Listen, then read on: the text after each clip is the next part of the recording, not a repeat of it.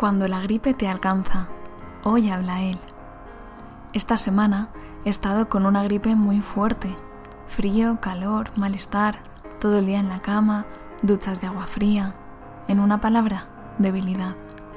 Sin embargo, también ha sido un regalo de Dios, pues hasta las enfermedades son una palabra de Dios que dicen, no vas a vivir para siempre. Por supuesto, una gripe no es nada comparado con lo que nos espera a todos. Enfermedad terminal, muerte, juicio, eternidad. Los llamados novísimos en la doctrina católica. Eventos de nuestra vida en los que se pondrá a prueba nuestra fe y nos prepararán para ir al encuentro de aquel que nos ha amado hasta el extremo. La gripe no es grave, pero es sin duda un aviso que nos dice, no somos Dios, somos débiles y vamos a morir. Por eso, Toma tu vida y la eternidad en peso.